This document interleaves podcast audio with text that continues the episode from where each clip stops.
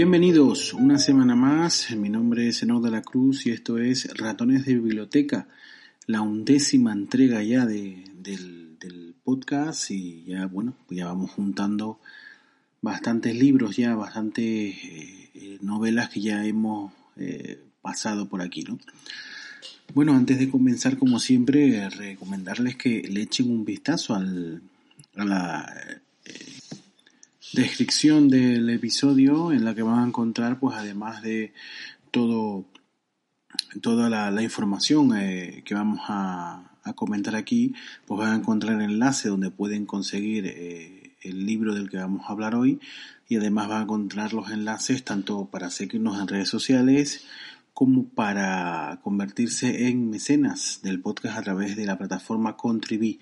Además también les voy a dejar eh, los enlaces de mi otro podcast de Cortar por lo Sano para el que, bueno, el que lo estime conveniente y no lo conozca, pues pueda pasarse también por ahí y, y echarle una ojeada por encima, ¿no? A ver si, a ver si también les puede interesar. Bueno, eh, vamos a, a comenzar. Si la semana pasada eh, comentamos un libro de, de un autor eh, norteamericano, en ese caso fue Ernest Hemingway, y la, la, novela fue El viejo y el mar, esta semana pues volvemos a hablar de un autor procedente de los Estados Unidos, en este caso Thomas Gifford, eh, un autor que ya lamentablemente falleció hace ya, bueno, hace ya casi 22 años, fue en el año 2000 cuando falleció y eh, este libro es del año 90. Eh, este libro mmm, me lo regalaron hace muchísimos años, recuerdo que fue hace mucho, mucho tiempo, la verdad.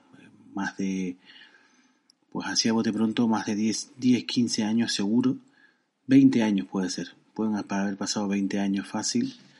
Y, eh, y bueno, me lo, eh, me lo regalaron por la fama que tenía en aquella época, que la sigo teniendo de que me gustan los libros sobre intrigas, sobre eh, teorías de la conspiración, eh, sobre sociedades secretas, todo este tipo de cosas, pues siempre me atrae y la persona que me lo regaló pues lo tenía bastante claro y me lo regaló en un, en un momento dado, no recuerdo si fue un cumpleaños, si fue alguna celebración o, o simplemente me lo regaló pero recuerdo que me lo regaló y recuerdo que me gustó bastante.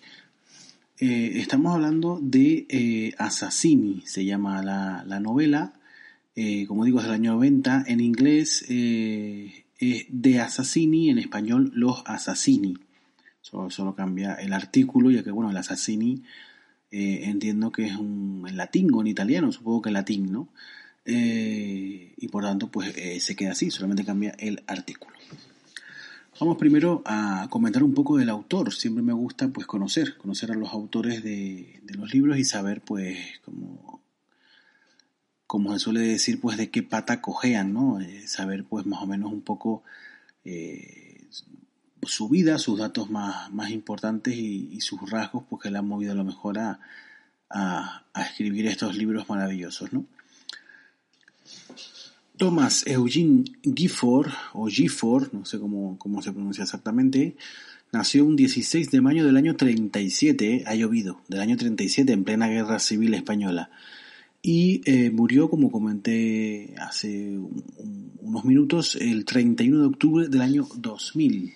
El año 2000 ya hace, parece, los que tienen mi edad, me imagino, incluso, o, o más edad que yo, pues el año 2000 parece que fue el otro día pero bueno, ya han pasado 22 años, nada más y nada menos.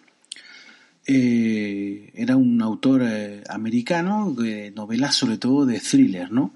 Eh, Gifford se licenció en la Universidad de Harvard y eh, empezó a escribir novelas y la verdad que tuvo un gran número de, obras. Vamos a repasar después las obras un poquito, simplemente nombrando los libros y tal pero eh, tuvo un número también importante, importante de, novelas publicadas. Eh, la fama le vino por el thriller de Glenn Dower Legacy y más eh, tarde con otro ambientado dentro del Vaticano, Los Assassini, que es el que vamos a, comentar hoy. Era un autor además que le gustaban mucho estas teorías de la conspiración, que le gustaba crear eh, historias que, que, son muy difíciles de entender, pero bueno, pero que después en el libro eh, te daban, eh, le daba veracidad, le daba suficiente veracidad, por lo menos para que se te, se te, mm, se te pudiera ocurrir que alguna parte de razón podía tener, ¿no? Pero mm, escribió historias tan descabelladas como que los nazis estaban infiltrados en las altas esferas del gobierno de su país, de Estados Unidos, en otro de los libros, eh, el de, además el que le dio la fama, el de, de Glenn Dower Legacy, eh, eh, insinuaba, postulaba que George Washington era un espía británico. Fíjense a quién se le puede ocurrir, ¿no? Esta película, esta, perdón, este libro además, el Glenn Dower Legacy, inspiró una película en el año 81 bajo el nombre de Dirty Tricks, que es bastante fácil, bastante fácil de, de encontrar. Y, bueno, como digo, pues eh, el tema de, del libro era pues eso, que, George Washington era en realidad un espía británico. ¿no? En el libro que vamos a tratar hoy, en Los Assassini, eh, eh, entiende o, explica la Iglesia Católica como una organización criminal directamente. ¿no?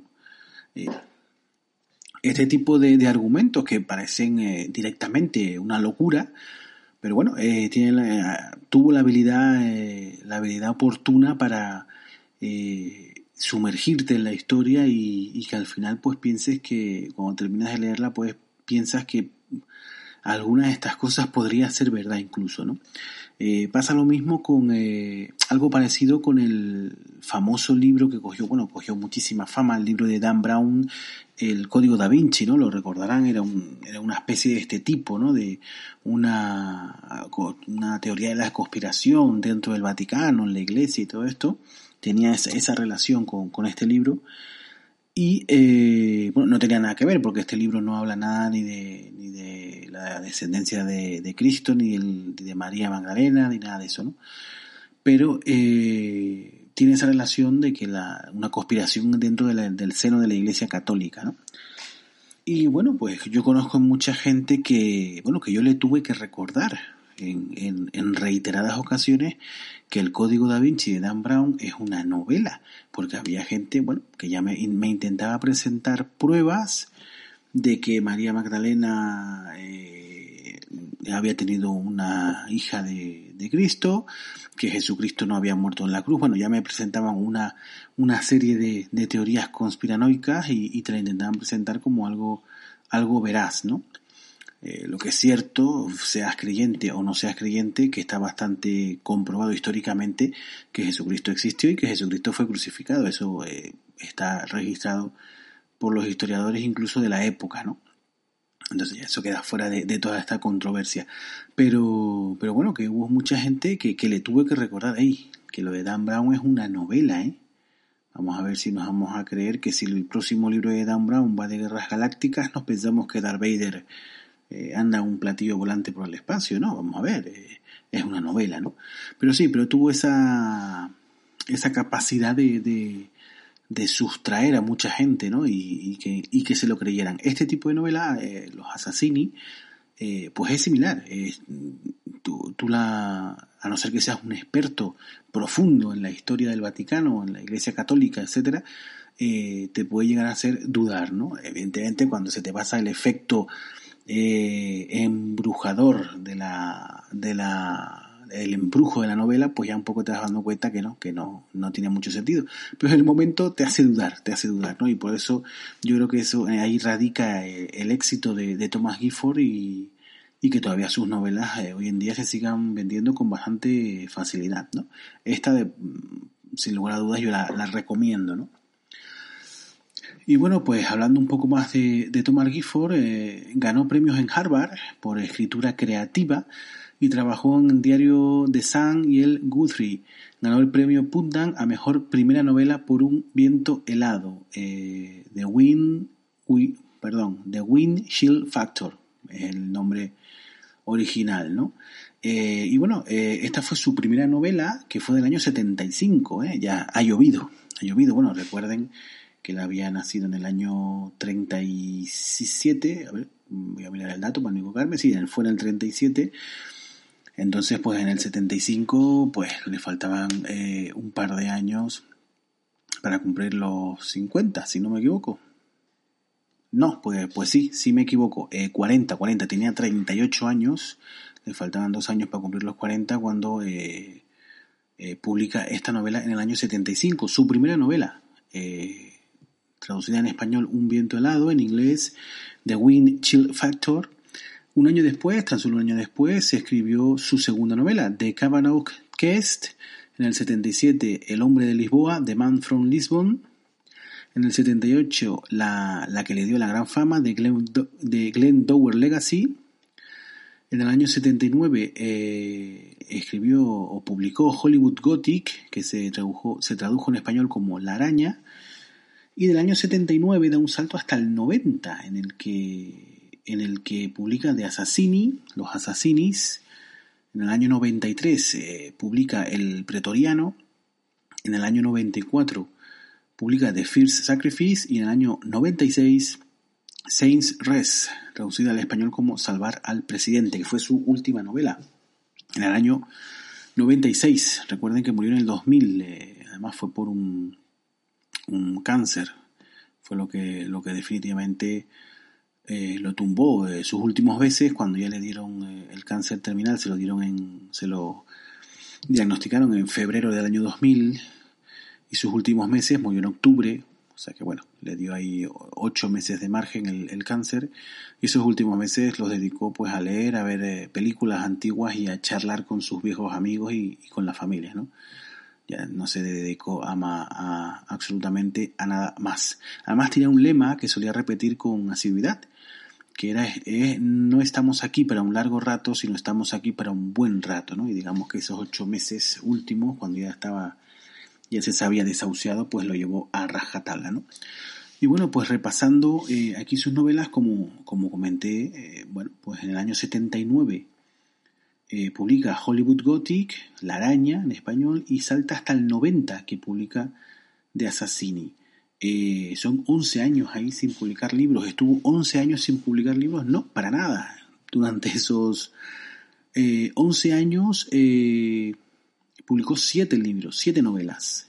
¿Por qué no aparecen aquí en esta lista? Porque las publicó con seudónimo. Utilizó dos seudónimos durante su, su carrera como, como, novelista. No, no sabemos a ciencia cierta por qué, o por lo menos no he encontrado esa información del por qué, pero así es. Eh, utilizó dos seudónimos.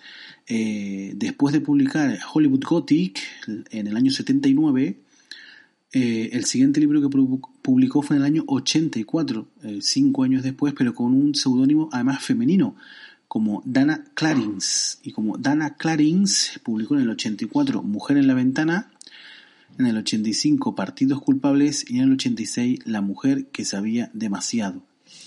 Después en el 86 publica otro libro que se, llama, se llamó Bésame una vez, pero eso ya fue con otros seudónimos que usó. Eh, que fue el de Thomas Maxwell. No sé, no, vamos, no, le estoy dando vueltas a la cabeza, no entiendo eh, estos tantos cambios de seudónimos, además uno femenino, ahora cambia a Thomas Maxwell. Y bueno, en el 86, que también había publicado uno como Dana Clarins, pues también publica como Thomas Maxwell, Thomas Maxwell Bésame una vez. Eh, un año después, en el 87, publica también como Thomas Maxwell el Saberdén Variaciones, en el 88 Bésame dos veces y en el 90 El suspenso está matándome. Ya en el 90 también publica de Assassini, o sea, hubo dos años que publicó dos libros. En el 86 publicó uno como Dana Clarins y otro como Thomas Maxwell. Y en el 90 publica como Thomas Maxwell El suspenso está matándome y como Thomas Gifford de Assassini. Ya pues sigue los últimos libros que comentamos hasta el 96 que terminan, Durante esa etapa del 84 al 86, no, perdón, del 84 al 90, bueno, del 84 al 86 como Dana Clarins y del 86 al 90 como Thomas Maxwell, ¿no? Eh, eh, me gustaría, eh, me, me, mata un poco la curiosidad, ¿no? como bueno, además el libro que publicó en el, año, en el año 90, El suspenso está matándome, ¿no? Vamos, esta duda ahora de por qué estos seudónimos me está me está intrigando a ver si busco alguna información eh, más en internet, porque ahora que lo estoy analizando más, lo había leído antes, pero ahora que lo estoy viendo más en profundidad me está picando la curiosidad. Así a bote pronto se me ocurre que puede ser porque publicó, o sea, uno de los motivos, supuestamente, seguramente habrá más, es que publicó, eh, como dije, eh, hay dos años en los que publica dos libros. En el 86 publica uno como Dana Clarins y otro como Thomas Maxwell. Ahí mm, le encuentro una lógica de quizás publicar dos libros con el mismo nombre el mismo año, eh, quizás uno puede tapar al otro, ¿no?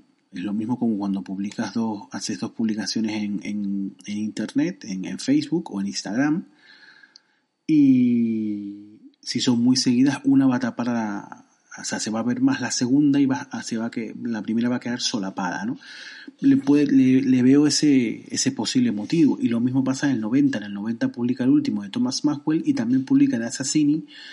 Y bueno, puede ser un motivo por el que el Assassini vuelve a su nombre original, a Thomas Gifford, ¿no? Bueno, es un motivo que se me está ocurriendo aquí sobre la marcha y no sé si, si tiene alguna veracidad, pero bueno, es lo, lo que sí me ocurre, ¿no? Y bueno, y y poco más que decir del autor. Eh, como comenté, pues murió, de cáncer en el año 2000 en, en su casa de, de, Iowa. Durante su vida, pues vivió, eh, vivió en varios sitios, e incluso pasó un tiempo en Nueva York, pero a medida que se fue haciendo mayor, volvió, volvió a los orígenes. De hecho, eh, su lugar de nacimiento es Dubuque y su lugar de fallecimiento es el mismo, es Dubuque, ¿no? Da la sensación de que es un una localidad situada en Iowa, y da la sensación de que volvió, a, cuando ya se encontraba mayor o cuando ya se encontraba enfermo, pues volvió a sus orígenes. Da la, da la sensación de que, de que van por ahí los tiros, ¿no?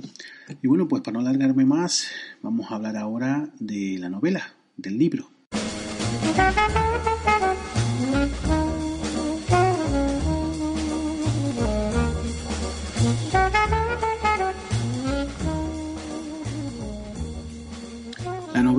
Sassini está ambientada en el año 82, en 1982, eh, cuando el Papa Calixto IV está agonizando en su lecho de muerte. Ya le faltan eh, apenas eh, horas, apenas minutos para fallecer y todo el mundo lo sabe, todo el mundo, todo el mundo que debe saberlo está al corriente.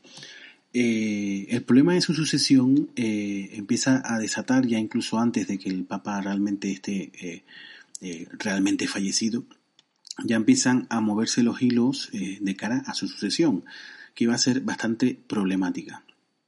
Ya debido, bueno, pues a unos intereses, eh, como, como es lógico, a unos intereses ocultos, ¿no? En esa cúpula de, de la Iglesia Católica, ¿no? Mientras tanto, mientras esto está pasando en, en, Roma, en Nueva York se empiezan a producir una serie de asesinatos de marcado carácter religioso. ¿no? Eh, uno de ellos eh, es el de una monja, una apenas novicia, eh, llamada Sor Valentine. El padre de, esta chica, de Valentine, es, un hombre muy poderoso, un hombre de negocios, muy poderoso en, en el estado de Nueva York y además un hombre profundamente católico y es muy poderoso, por tanto, también en la Iglesia Católica de, Estados Unidos. Sobre todo, pues, de esa zona, de esa costa, costa este, ¿no? Que es bastante más católica que la oeste. La costa oeste es católica, digamos, por la inmigración hispana, ¿no? Pero la costa este tiene mucha inmigración eh, de Europa, eh, sobre todo, pues, irlandeses, ¿no? Sobre todo en Massachusetts, Boston, etcétera. Pero hay una tradición ahí eh, hay una tradición católica que viene minoritaria, pero que viene de la, de la vieja Europa, ¿no? No, de, no de Latinoamérica. Y bueno, pues este hombre, como digo, es un hombre muy poderoso de negocios y, muy poderoso en el seno de la iglesia estadounidense, ¿no? de la iglesia católica. Este señor, eh, ante el asesinato de, su hija, decide eh, encomendar la investigación a su propio hijo, a Ben, que es eh, ex jesuita y por lo tanto pues conoce las entrañas eh, de la iglesia.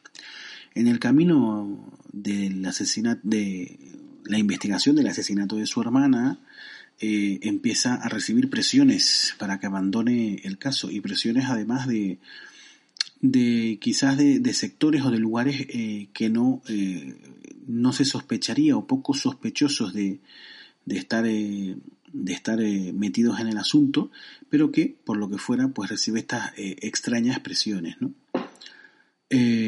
al poco tiempo, Ben, que por supuesto no desiste de, en su investigación, se da cuenta que el asesinato de su hermana es solamente la punta del iceberg de una enorme y siniestra conspiración sin precedentes en toda la iglesia, en toda la historia de la iglesia católica. ¿no? Descubre una conspiración brutal. Y en el medio de esta conspiración, pues están los assassini, que es un grupo secreto de que muy poca gente los conocía, pero es un grupo secreto de clérigos muy violentos y muy fanáticos, eh, que además son conocedores de los secretos más recónditos del Vaticano y tienen como objetivo que nadie eh, eh, se interponga eh, en esas eh, tenebrosas maquinaciones y mucho menos que conozca estos secretos, ¿no?